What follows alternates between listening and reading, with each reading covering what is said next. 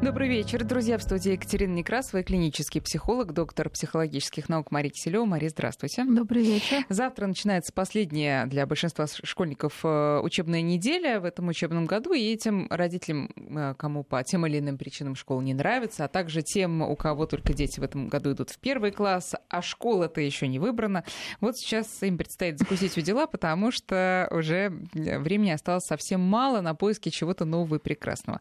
Ну а некоторые вообще не решили еще, школа-то она вообще нужна, или, может быть, э, стоит обойтись домашним обучением, или вот одной из форм а, таких э, камерных а, форматов, их есть несколько, вот что-то из такого подобрать. Вот об этом мы сегодня начнем говорить. Честно признаюсь, что тему нам подкинула светская хроника, потому что Яна Рудковская написала о том, что ее с Евгением Плющенко сын Саши не будет ходить в школу, он будет учиться дома с репетиторами, поскольку график его слишком жесткие, спортивные, чтобы вот размениваться на всякие посещения образовательных учреждений. А тут э, на, намечаются две темы. Во-первых, домашнее обучение за или против, а во-вторых, участие детей в шоу-бизнесе. И тоже за или против. Начнем с домашнего обучения. Друзья, я напоминаю, что вы можете задавать свои вопросы 5533 для ваших смс и наш WhatsApp и Viber 8903 176 363. А, Мари, когда, давайте, ну, прям вот э, начнем, когда оправдано, э, оправдан выбор не школы и социума такого большого детского, а там репетиторство или что-то такое? Ну, давайте все-таки начнем, наверное, с на кого рассчитана массовая школа. Вот. И, в общем-то, она рассчитана на вполне здоровых, э, средних учеников, которых, к счастью или к сожалению, большинство. Да? И мы с вами, как люди взрослые, тоже Э, относимся к этой вот категории э, массовой представителей населения планеты.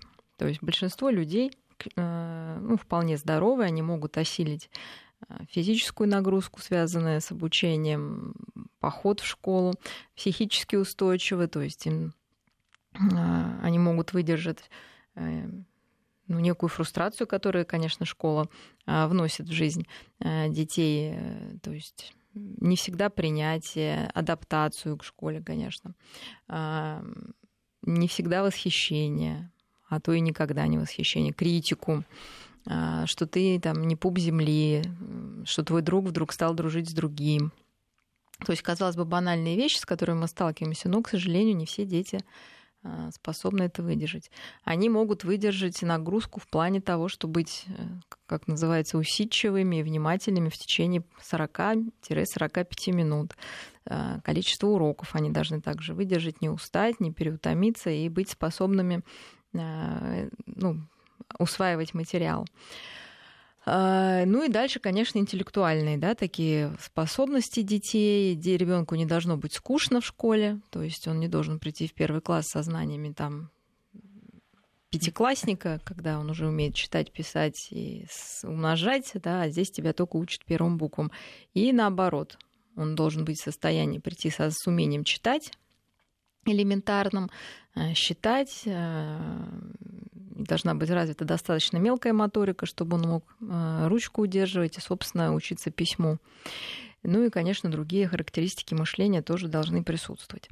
В общем-то, вот если все это есть у ребенка, в основном это, ну и вот, и в принципе, наверное, у него, может быть, не должно быть или так ярко выражены какие-то другие способности, да, например, если ребенок действительно там занимается целыми днями музыкой или спортом, совмещать обыкновенный график школьный а, достаточно сложно. Хотя, не знаю, у нас дети учатся, естественно, и в массовых школах с таким. А, вот. Ну, еще, конечно, родители, да. То есть, насколько родитель э, готов, вот то, что я сказала, вот эту фрустрацию, которую ребенок выдерживает, плане, что он там не самый лучший, не самый гений, и не все его любят, как дети, так и учителя, родители готовы, собственно, с этим столкнуться. И вообще столкнуться с тем, что в жизни ребенка появляется третий.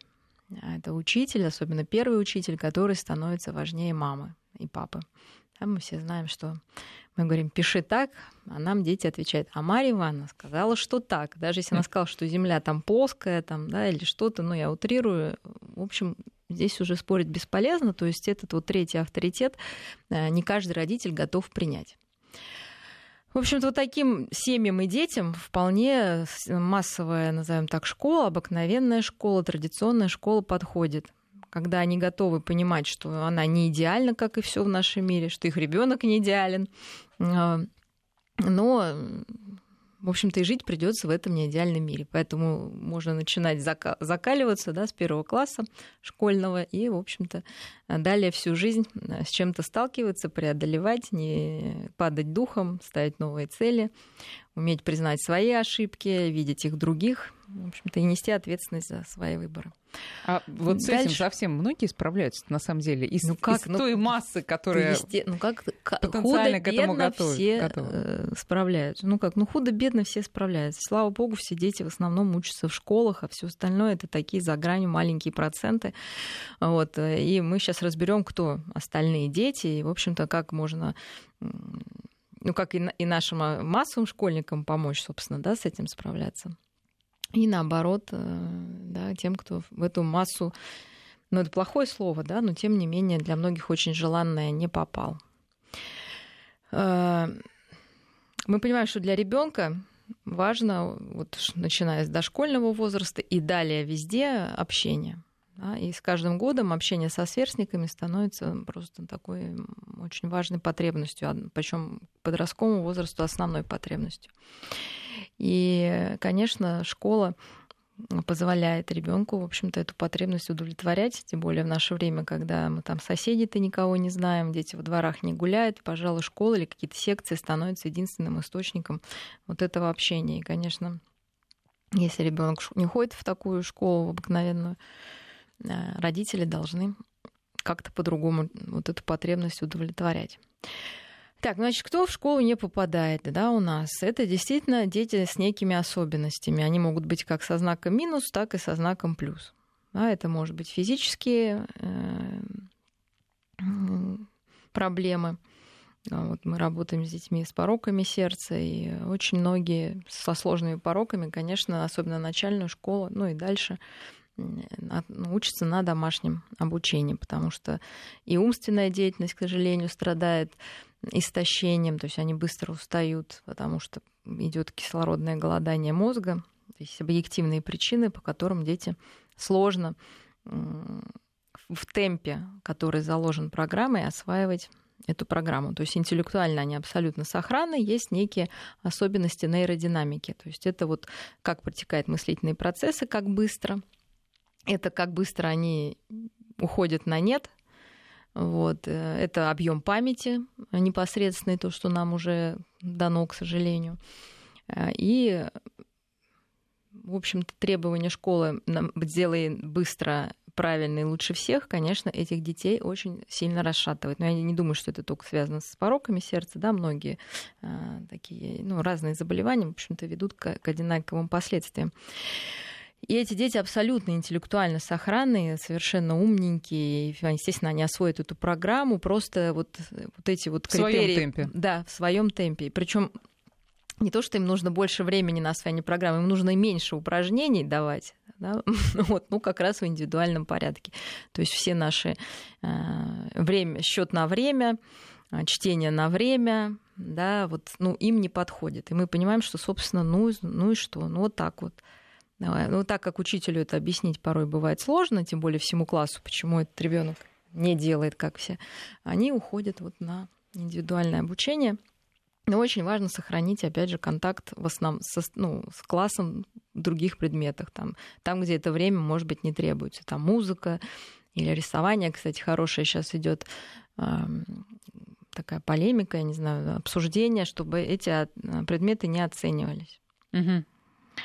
Я сама, как человек, простите, доктор психологических наук, ну, вот очень плохо рисую. Я вот помню вот эти проблемы школьные, когда у тебя там одни четверки, пятерки, а по рисованию, ну, тебе сказали, нарисуй там вазу. Ну, не могу я нарисовать вазу, что же мне теперь делать? Конечно, это очень расшатывает, да, а если ребеночек еще с какими-то не четверки, пятерки, и еще и по рисованию тебе не дали а, сама выразиться, так скажем, конечно, но это совсем нехорошо. А, интересный опыт, а, наверное, иностранный, да, когда у них тоже арт, да, называется искусство, и там не смотрят как раз на вот эту аккуратность, на технику рисования, там самовыражение, да, насколько ты готов именно фантазировать, что-то создавать. Я думаю, вот этим детям очень полезны такие занятия. А, и вообще, ну, потому что болезнь накладывает такие, знаете, отпечатки, они очень к маме привязаны, они очень мало инициативны. И вот им важно да, научить их не бояться выражать что-то из то, что у них есть внутри. И что-то то вообще созидательное, да, да, и делать, тоже, да, да, и созидать. И действительно, они очень талантливы к этому, если соответствующие условия а, созданы. Потому, потом они же не могут там бегать, прыгать, да, детишки с физическими ограничениями, то есть куда-то девать свою силу, а как раз вот рисование или какой-то, там, не знаю, труд, как у нас назывался, сейчас технология называется, но опять же без привязки к оценке. К оценке, да. Это просто нужно творить, да, и ребенок тем самым формирует, и опять же повторюсь, и фантазию свою. Конечно, может быть, там два-три задания на какую-то аккуратность, никто не спорит, это тоже важно. Но в массе своей, конечно, Понимаете, дети могут фантазировать, но это не активная деятельность, а есть воображение, которое нужно заставить работать, так же, как память или речь там, да, или что-то. И вот очень часто дети, которые болеют, к сожалению, вот им скажешь, нарисуй рисунок какой хочешь. Вот обычно нормальный ребенок, да, он хочет рисовать то, что он хочет. А здесь то, что ты хочешь, он вообще не понимает, как Что это. такое хотеть? Вот да, да и как, да, дайте задание, да. дайте я срисую, да, и, в общем-то, наверное, они бы как раз по рисованию-то пятерки получали бы, да, в классическом виде, но это не будет их эм, э, ну, как сказать, стимулировать к развитию, да, к внутреннему и к самовыражению.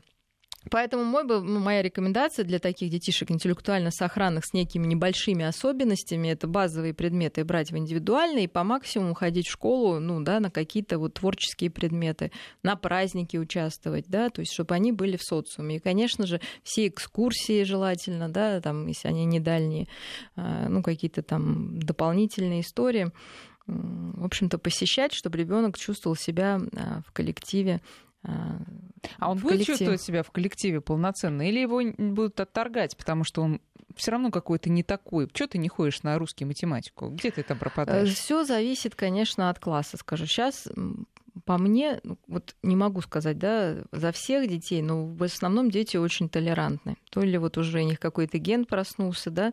На... Ну, так скажем, в столице в иногда Ой, нет, дети я не могу сказать, что в столице. У нас дети, ну, вообще из столицы нет вообще нет детей столицы, и напротив, вот как раз в больших городах там больше стыда, зависти, там так, так далее, да, а обычно, ну, есть прекрасный фильм «Чудо», да, который нам рассказывает, что вообще все не так просто. Я, естественно, рассказываю радужную историю. Но, безусловно, это работа коллектива педагогического, как будет ребенок э, встречен.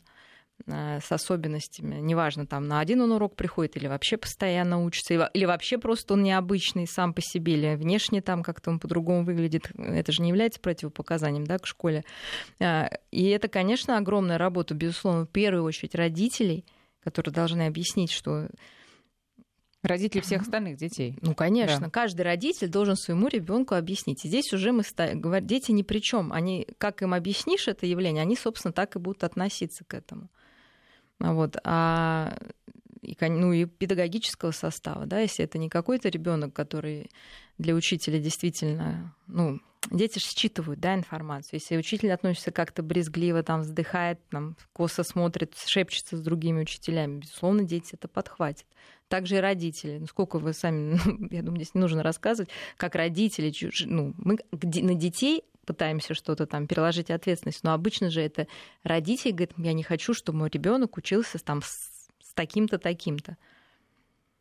Там то кого-то это пугает, то кого-то это расстраивает. То есть с детьми должны поработать родители, правда, некому работать с самими родителями. С родителями. Вот Но родители да, должны, проблема. конечно, поработать себе и просто сказать, я не знаю, 10 раз спасибо, не знаю, там, Всевышнему, что вот это неудача с, с ребенком случилась не с их ребенком, потому что в большинстве случаев это непредсказуемая и не вычисляемая история. Ну давайте вернемся к домашнему образованию и вспомним там, 19 век, аристократические семьи, дворян, которые ну, школ, в школу не ходили, то есть ходили, там, Пушкин ну, ходил в лицей, не ходили, да, но первые годы, а, там, вот как раз э, начальная школа, то, что сейчас называется, это были гувернеры. А, это, ну, Пушкин не, не, не перестал быть Пушкиным, да, это ему не помешало и так далее. А... Это никому не помешало, да. потому что вообще была другая история. То, что сейчас пред... вот, предлагается во-первых, есть э, время... Во-первых, сколько детей обычно было да, в семье? Ладно, это я молчу, не знаю, сколько там у Пушкина, да, но обычно немало. Да? Поэтому все таки дети общались, они встречались и так далее. Во-вторых, действительно, это были закрытые круги. Они всю жизнь жили вот в этом обществе. Да? То есть были крестьяне, там, да, были э, вот, дворяне, все. Им не нужно было никак смешиваться. Конечно, если у всех есть гарантия там, элитных и востребованных, что им детям, ну как-то они будут жить вот в, этом, в каком-то сливочном обществе и никогда не увидят ничего другого, но тем не менее мы знаем, да, детство Тёмы, все почему-то бегали дети посмотреть на настоящую жизнь, да, даже тогда, потому что ну, сложно себя изолировать от реальности мира. Ну, мира. Но если мы э, о, о сливках начали говорить и продолжаем там говорить про э, тех, с кого мы сегодня начали, то, э, во-первых, есть действительно вероятность, что не столкнется человек с какой-то другой жизнью. Во-вторых, э, ведь родители что боятся? Что будут завидовать, что будут э, как-то Ну, обычно смотреть. же они учатся в своих школах.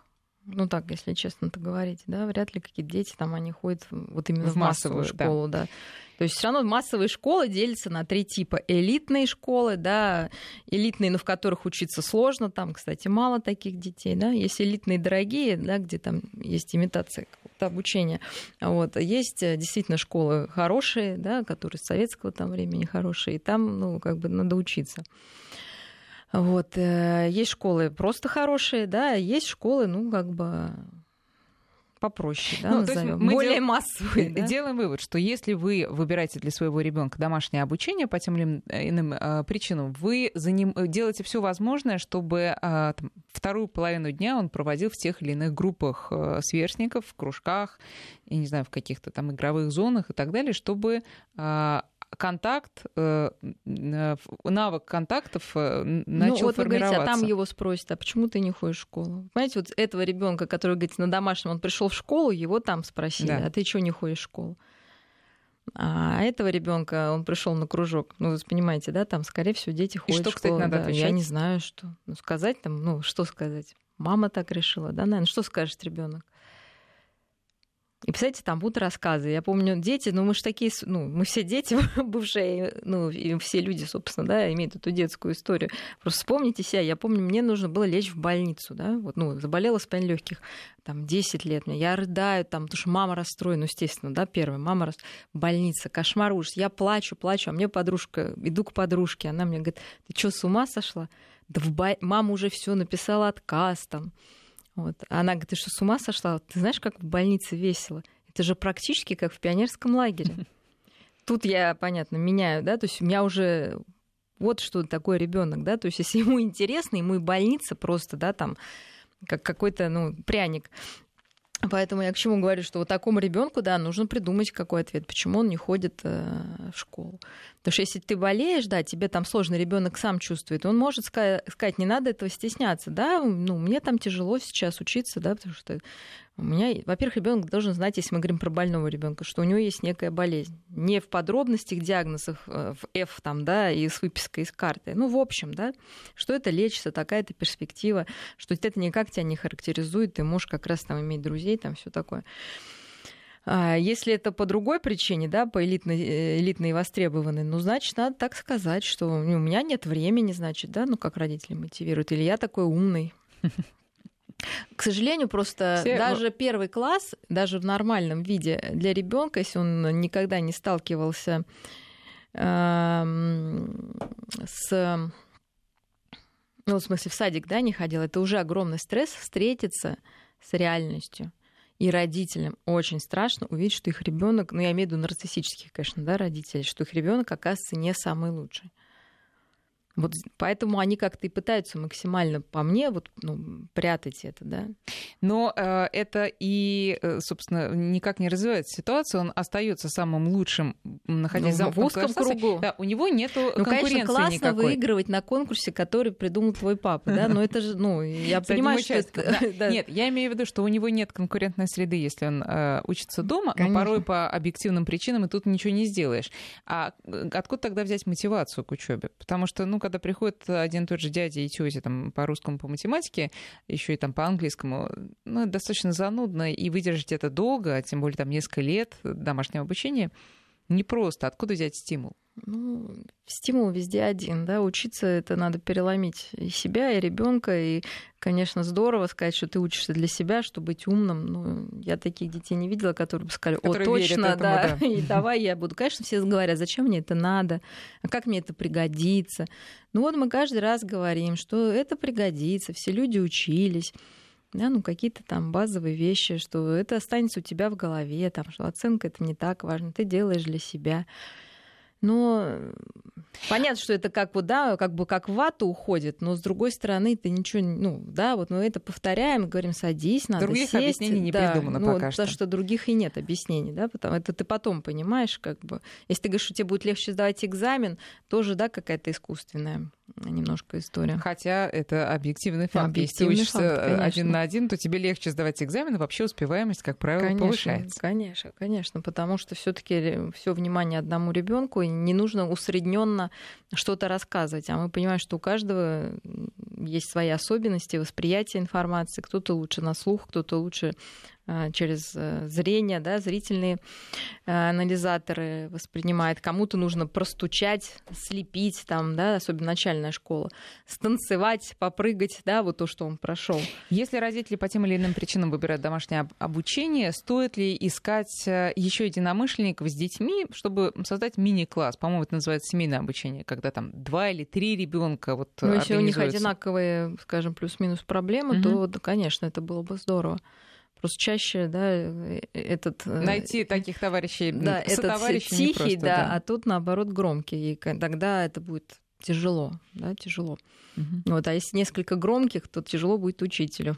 Если несколько тихих, легко, да, можно, да, то есть если это то, что я говорю, какая-то вполне дисциплинированный ребенок, просто, ну, немножко медленнее делает, да, нужно там остановиться, сделать минут, там, мин, несколько минут на отдых, там, сделать дыхательную гимнастику, там, да, или какое-то физические упражнения. Конечно, здесь это без проблем можно ну, такой ребенок даже и в общем может в классе учиться, если там нормальная атмосфера, и к нему не будут приставать с, с оценками за время. Угу. Что, естественно, он все понимает, да, просто что мы имеем, когда такие дети попадают? То, что они, естественно, при том, что они умненькие, воспитанные, хорошие, ну, вообще прекрасные дети, интеллектуально э, высоко развитые, они начинают испытывать, естественно, тревогу. Да, и к каким-то особенностям, может быть, не самым сложным, да, да. да, прибавляется уже вторичная история – а вот это сложно, да, то есть ребенок становится абсолютно тревожным, у него школьная тревожность, кто что подумает, скажет, мама расстраивается, да, вот это все и вся ответственность на нем, и избавляться от нее не так просто потом. Поэтому мы должны понять, как бы, когда мы ребенка толкаем, на что.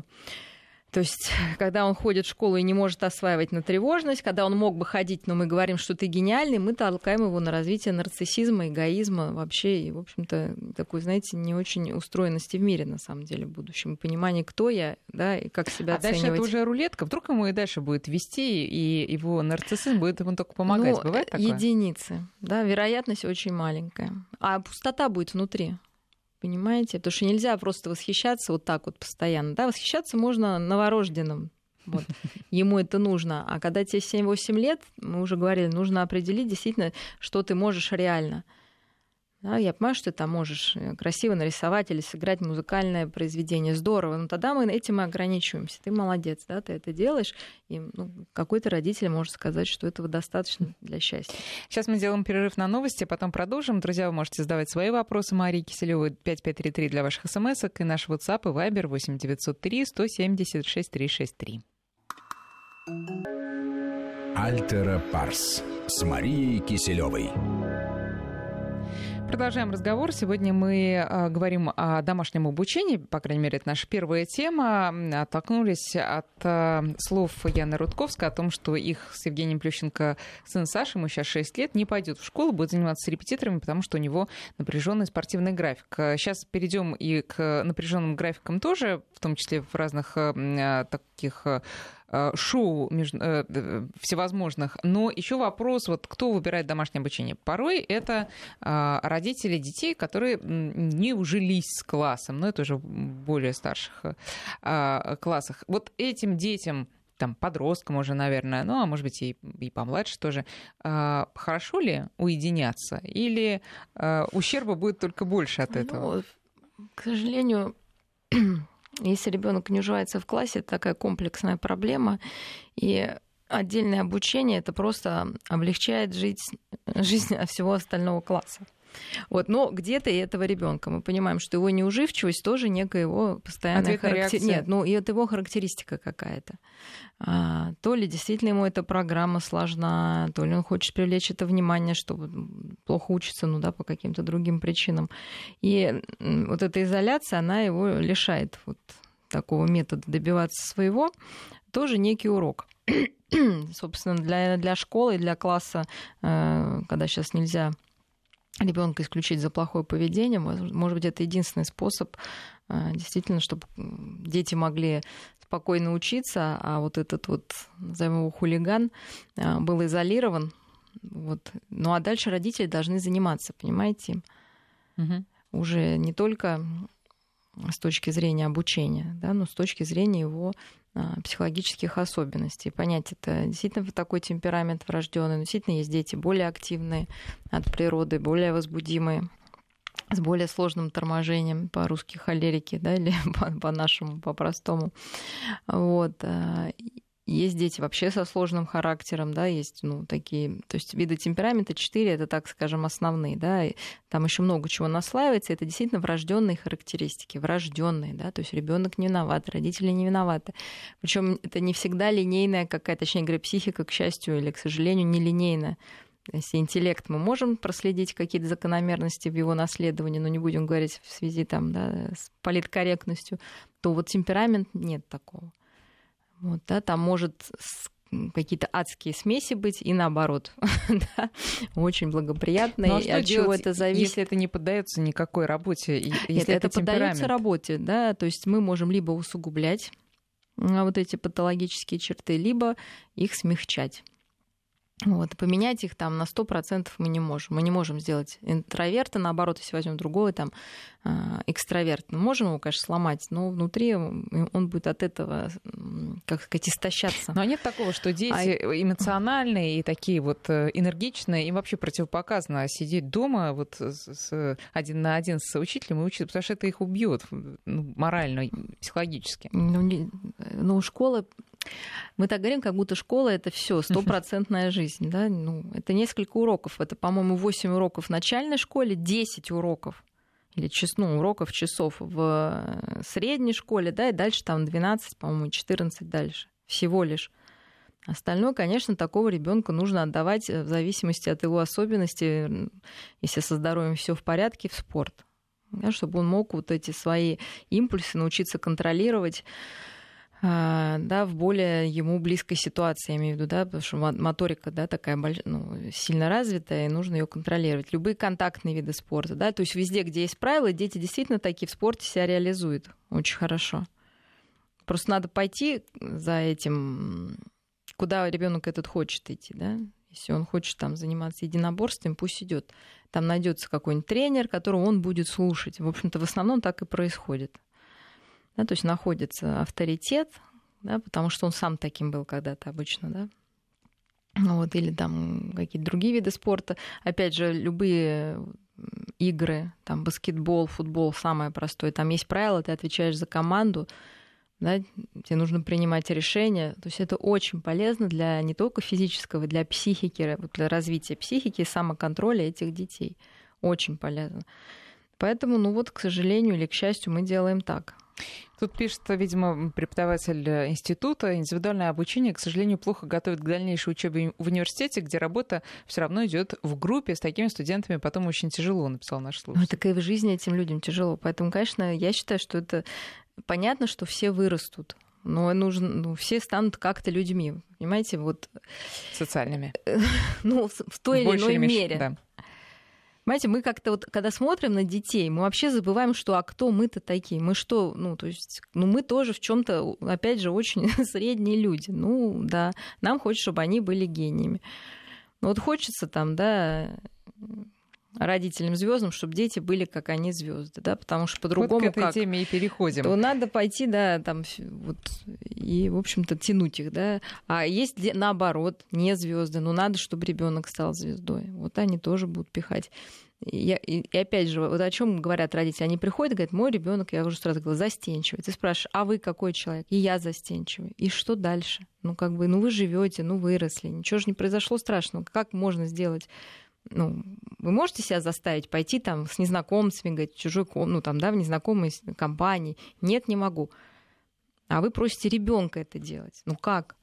Ну тогда учитесь вместе, да, ну, ну, назовем так, вместе. Тогда вы будете лучше понимать и вспоминать, каково это, да, что нельзя там кнутом сказать, так, быстро стал общительным. Или наоборот, спокойный, да, вот там барабанят эти дети, там ручки у них падают, да, ну что, есть обычные правила. Убираем все со стола, убираем все отвлекающие моменты выбираем время, час, да, время, место там, да, изменить нельзя, правила, сидим и делаем, да, и каждую минуту действительно этому ребенку говорим, открыли, пишем, отступи две клеточки, да, там пишем, да, это пока это не будет у него схема внутри. Но кажется, что так будет всегда, когда... Ну, э, э, возможно, так будет всегда. И этот человек вырастет человеком рассеянным с улицы бассейной. Но ну, в чем-то мы ему поможем, да, как что когда есть схема, да, составь список в голове или в реальности, тебе это будет помогать. Я опять же говорю, все дети научились собирать портфель, да? Ну, правда, научились, но не делают это, да? Вот именно. Э, можно столкнуться с любым, понимаете, можно я вот на прошлой неделе решил своего ребенка транспортиром мерить угол. Я вообще не могла понять, как это можно, ну вот как, да, ну возьми померь, почему у него все в порядке с пространственным мышлением. Вот он не понимает, ну, когда там много углов, да, вот из одной точки выходят эти лучи, как вот куда, к чему надо приложить. Но мы писали прям, берем транспортир, выбираем угол, который надо. Мы, он, он записал это все. Находим сторону, прикладываем, дали название, там на полочку кладем одну сторону, соединяем. Вот каждое движение мы должны прописать. И так во всем. Отступаем две клеточки, да, либо мы это говорим, либо ребенок делает по списку. Ну да, то, что нам кажется очевидным, не всегда очевидно. Нет, и он тоже, ребенка. я говорю, что ты будешь делать? Я буду мерить, он говорит. Я говорю, как? Вот а теперь рассказывай, как, да? Потому что вот для нас это мерей, а для него это мы написали да. 10 операций. Как это делать? Еще можно было бы продолжить, да, потому что есть некие ошибки там, да, потом уже в, ну, в сверке в этой. А, вот, к сожалению, так. А для кого-то нужно, да, ребенок сел, мы ему медленно объяснили, он сделал, дальше мы дышим, да, потому что гипоксия там, да, некая а, там пошли, походили, выпили чайку, сели, делаем дальше, не спеша. Да, пути у всех да, свои, то есть просто но мы, легких ну, не вот, бывает. Ну, как сказать, ну, это родители прежде всего должны понимать, да, и, возможно, объяснить учителю и попросить его, и сказать, вы знаете, ну, если вот так, вот это так. Да, да если есть возможность, да. Я прям даже сейчас пишу даже в заключениях вот эти рекомендации, чтобы это не выглядело, что ну, дети там ленивые или родители ими не занимаются, да, что есть особенности. Учителю сложно в это вникать. Я представляю, там 25 человек, ну, я повторюсь, что когда ты была учителем, да, заканчивала, вот в жизни бы не стала, когда ты должен всех заставить что-то делать. Хорошо быть психологом. Ты видишь человека такой, какой он есть, там, да, помогаешь ему развиваться. А учителя сложная задача. Ну, давайте э, перейдем, а то у нас мало времени осталось, э, вот к звездным детям, которые очень э, заняты с первых лет своей жизни. Собственно, вот после ну, этой... кто занят, кто нет. Ну, да, некоторые заняты.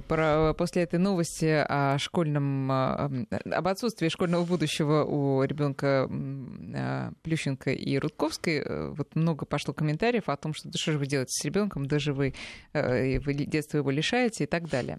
А вы разделяете эти, а, эту критику? Ну, как сказать, как, наверное, человек и мама, ну да, так как обыватель, ну, психологической, когда точки зрения каждой, в общем-то, я понимаю, что ребенок живет в тех условиях, какие ему родители создали, и не знает других. Да, и ему кажется, что так и должно быть. И он удивлен, наверное, что другие дети могут там валяться. И я бы не стала этим хвастаться, как бы гордиться, потому что не факт, что это хорошо. Да? Но это один из путей. То есть мы все ошибаемся, и там, я уверена, тоже куча ошибок. То есть это не идеальный путь, он со своими сложностями, безусловно. Вот, потому что все равно школьная пора это не только знания, да, это время первых дружб, ссор, вот я еще раз повторюсь, ревности, какого-то дележа, да, откровения о себе неприятных или наоборот приятных. Любви, причем Ну вот я уже молчу это, дальше. да. Это первая любовь, Да это, я когда сказала, все должны дальше, быть а влюблены там, да, в одного. Все- Понятно, что это может быть и в секции, да, и где-то. Да. Но если там постоянно присутствуют родители, то есть, понимаете, родители везде.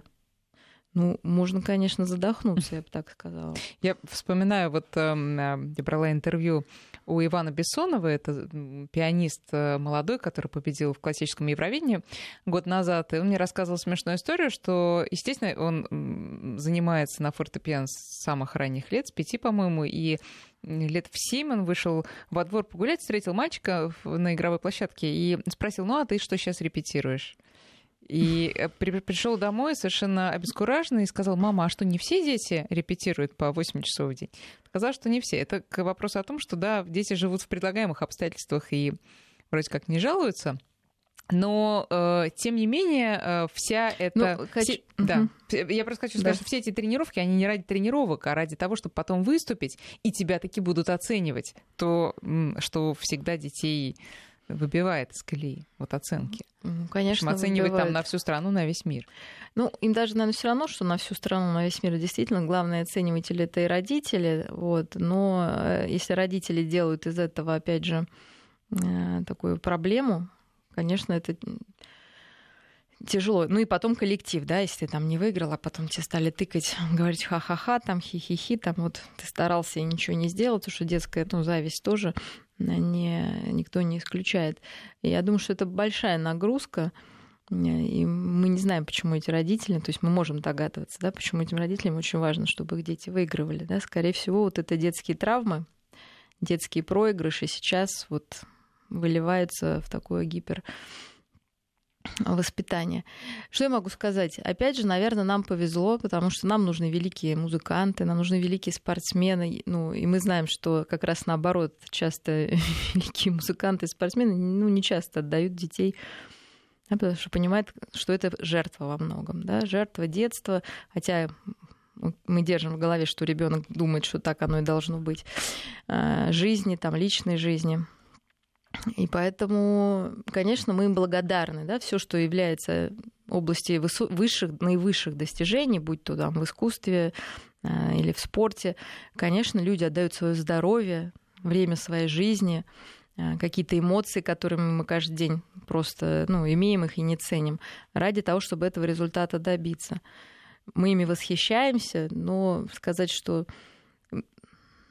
готовы ли мы да, так своих детей заставлять работать, и себя, главное, да, как родителей, не факт. Да? Не факт, что А вот всех это получится. с То есть оценкой- это огромная, конечно, работа. С оценкой тут э, такое, такое противоречие, что когда ты эм, готовишься к чему-то, опять же, будь то выступление, там, там ты поешь, танцуешь или э, ты катаешься на коньках, естественно, есть мотивация, а, тебе задают эту мотивацию, она совершенно определенная, она достаточно сильная, потому что иначе, ну, э, ты не добьешься ничего. А потом, э, когда ты занял какое-нибудь там, четвертое место, вдруг родители, ну, да, я уверена, что психологи советуют, не надо показывать своего огорчения. Ну, ничего, ну, не справился. И у ребенка получается каша в голове. Как же, его же мотивировали на победу. Сто процентов. Сложная история, да. То есть, с одной стороны, ты должен победить, с другой стороны, если ты не, не победил главное участие, Да, вот это вот как-то ну, небольшая сложно, конечно. сумбур. То есть, действительно, у детей в голове сумбур. Ну, мы не будем сейчас каких-то плохие истории рассказывать о бывших спортсменах, вот, потому что действительно много они себя лишают каких-то простых навыков, даже социальных, а, в связи с таким. Они имеют какие-то, может быть, высшие, опять же, достижения, как справляться с этим стрессом. А, У меня одна из психологов-волонтеров работает э, в спортивном психологом, и она говорит, конечно, эти дети абсолютно другие. То есть они приходят там в дин- в 11-12 лет и говорят, что они приходят к психологу, говорят, мне нужно за три месяца, там, например, научиться там, концентрироваться. Их никто ничего не заставляет делать, как Мгм. нам кажется. Действительно, они сами приходят. Вот. Но есть, говорит, конечно, и подразрушенные дети, которые уже папа считает там, да, что она чемпионка, и у ребенка ну реально уже просто ресурс исчерпан. И здесь нужно работать с папой, да. Они, вот он приводит эту девочку и говорит, она чемпионка, должна и стать, а она не хочет, да. Сто процентов работы не с ребенком. Ну, а это почему? Потому что просто физических сил не хватило или ну, мотивации, мотивации не хватило? Ну, ну, истощение, оно бывает во всех областях. И, и в психической жизни, и в физиологической, да, и в мотивационной тоже.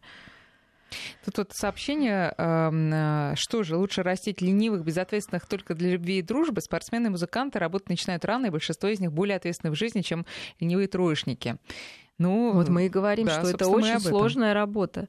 Вот поэтому кто готов ее делать, мы ими восхищаемся. Но э, это не значит, что остальные люди ленивые. Э, в общем-то, мир держится как раз опять же на средних, да, которые восхищаются теми, кто выбился. Что бы делали, если все гении-то были, -то, понимаете? Было бы совсем тяжело гением. Уж не осталось бы никого, наверное. Ну а, вопрос еще про заработки, поскольку детские достижения часто сопряжены с заработками и, собственно, вытекают в них. А, опять же, ну уж раз мы эту семью сегодня обсуждаем, а, вот э, э, критикуют, что вот эксплуатируете ребенка ребенка. А Яна Рудковская говорит, а что плохого, он сам оплачивает своих нянь, тренеров, а, охрану там, и так далее, и так далее. А если так получается, что твой маленький ребенок а, зарабатывает, он может сняться ну, в конечно, рекламе он не сам и так зарабатывает. Далее. Понимаете, вряд ли маленький ребенок пойдет э, искать себе контракты. Конечно, это родители ищут контракты, где использовать этого маленького ребенка. Ну что, мы все завидуем молча, да? Или не молча? Да, ну, с одной стороны. А с другой стороны, опять же, если говорить серьезно, то э, какой основной критерий вообще нормального развития человека, неважно в каком возрасте, в какой семье? Это чтобы в каждом возрасте он делал то, к чему у него есть э, возрастная потребность. Вот и здесь вот на все вопросы можно сразу отвечать. Есть у ребенка там в 5 лет э, возрастная потребность побеждать? Ну нет, да. У младший школьный возраст, хорошо, да, там уже, да, какая-то идет вот самооценка. В этом возрасте ребенка его потребность играть. Если у этого ребенка есть потреб... время играть в игры, да, катать машинки, да, даже коньки представляя, что это машинки, угу. да, э, самостоятельно а фантазировать. Во взрослого. Нет, ты можешь играть во взрослого, но это игра во взрослого. И мы понимаем, да? Выбирать себе не роль щелкунчика, например. Я не хочу быть щелкунчиком, хочу быть там, не знаю, чудищем морским. Э, если это удовлетворяется, кроме всего, ну то ничего страшного. Да? Если удовлетворяется потребность в общении с другими людьми и видении другого мира, ради бога, да, то можно в какой-то там пару часов подзаработать. Но, если честно, конечно, это идет в разрез. Я плохо себе представляю, как это может сочетаться. Вот. Ну что, у нас еще остается немного времени, чтобы поговорить о другой возрастной категории. А, на этой неделе вот мне попалось видео, и многим оно попалось, как Мик Джаггер репетирует э, перед э, своим э, турне очередным. Ну, ему 75 лет, и репетирует он так, что вот я так, например, не могу прыгать, танцевать и бегать. Вот давайте зададим сразу вопрос. Он во сколько начал петь? Ну, мне кажется, не в три года. Наверное. Да, в да. подростковом возрасте, да, это был его сознательный выбор, и человек живет этим делом. Ну так, это к слову. Да, и э, как раз и вопрос о том, что многие могут позавидовать. Не только его сверстники, но вот я тоже, например, могу ему позавидовать. Да, я тоже. Да, как, как вот так вот получается у человека, и как, э, ну, э, как сделать так, чтобы мы были не той массой, которая смотрит и восхищается, а все таки как-то тоже приблизились вот э, к такому состоянию души и, соответственно, состоянию тела. Ну, должна быть, во-первых, должно быть дело, которое человек любит. Вот, да, опять же, если оно не навязано кем-то, или человек с ним уже слился так, что не может себя от него отделить, то ради этого он готов э, жить. Да? Вообще должно быть желание жить. К сожалению, с возрастом оно уходит, да, пропадает у многих людей, и, собственно, это основная причина, такая причем глубокая и очень сложная, подающаяся корректировке, что люди, ну, хандрят, скажем так, э, не занимаются собой, заболевают и умирают. Да? То есть мы просто это видно, когда нет какой-то цели, э, нет картинки будущего, да, все слишком много, наверное, ударов судьбы было. Не всегда, да, просто опять же цель возрастная не поставлена. Мы все понимаем, что нужно пойти в школу, поступить в институт, получить работу, создать семью, родить детей. Что дальше? открытый вопрос, да, то есть мы сейчас, вот, ну, ну, вот не мы, вот поколение, которое сейчас вот в возрасте таком, оно вот отвечает нам на эти вопросы, что можно ставить другие цели согласно возрасту уже, ну, своему. А, не, не у всех получается, да, то есть есть ощущение, что все самое интересное, лучшее, оно позади. И это, конечно, не дает а, но То это есть, называется даже кризис среднего дам, возраста. Ну, когда... средний возраст в 30 остался. Нет, это уже не кризис среднего возраста, да, это все таки мы говорим тем, кому за 50, да. То есть кризис среднего возраста, это когда мы еще можем что-то поменять. Нет, я понимаю. 40 да. еще, ну, чуть-чуть, а в 50, ну, так я честно просто... сказать, переписать жизнь, но могут только единицы. Именно к этому среднему возрасту ты выполнил все вот эти социальные цели ну, кто... основные, да, да. И конечно. ты понимаешь, что а дальше, а дальше мне что-то не написали, вот, что дальше делать? Вот, понимаете, то есть если человек не развивался самостоятельно, он может столкнуться с этим вопросом. Ну вот он завоевал там 5 золотых медалей, там выиграл 5 конкурсов.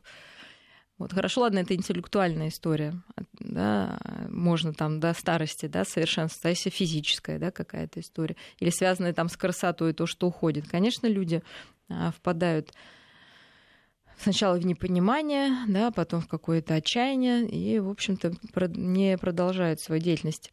Э, можно советовать там, да, встать утром, радоваться жизни, там, сделать зарядку, найти единомышленников. Это все можно делать, если, опять же, есть в голове у тебя якорь, на лет 20-30 вперед, как бы что ты вот эти годы на что потратишь? Огромный период жизни, такой же, как ну, был до этого активный, да, после детства.